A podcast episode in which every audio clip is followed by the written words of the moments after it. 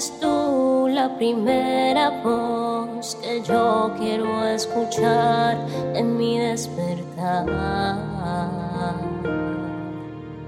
Mi primera cita tú.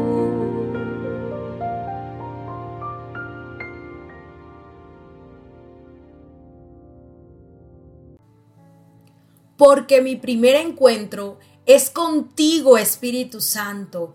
Qué maravillosa ha sido esta semana de enseñanza, de aprendizaje de la mano de Dios y qué bueno podernos encontrar nuevamente para compartir su palabra.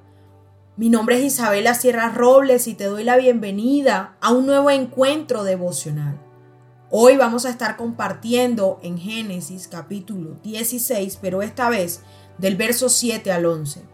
Y dice, el ángel del Señor encontró a Agar en el desierto junto a un manantial de agua en el camino que lleva a Shur. El ángel le dijo, Agar, sierva de Sarai, ¿de dónde vienes y hacia dónde vas?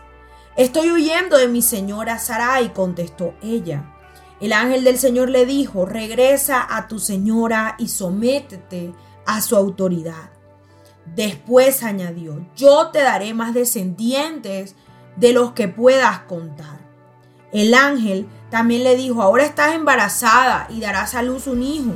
Lo llamarás Ismael, que significa Dios oye, porque el Señor ha oído tu clamor de angustia.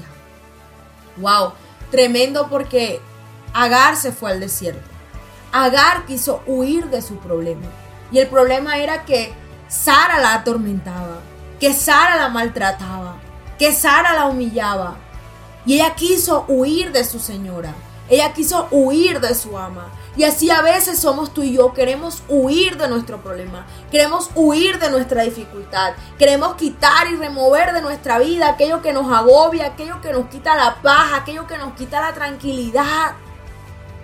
Pero el ángel del Señor se le aparece en el desierto y eso significa que aunque tú estés huyendo en este momento de tu vida, Dios ha ido contigo al lugar donde te fuiste a esconder. Dios ha ido contigo al lugar donde fuiste a llorar. Dios ha ido contigo al lugar donde fuiste a clamar. Porque el ángel le dijo, tu hijo se llamará Ismael, que significa Dios oye, porque Dios ha escuchado tu clamor de angustia. Yo no sé cuántas lágrimas, yo no sé cuántos gritos desesperados, yo no sé cuántas oraciones has hecho de rodillas en medio de lágrimas diciéndole, Señor, quiero huir, Señor, quiero dejar todo tirado, Señor, quítame este problema, quítame esta lucha. Y hoy yo te digo, hay un Dios que oye.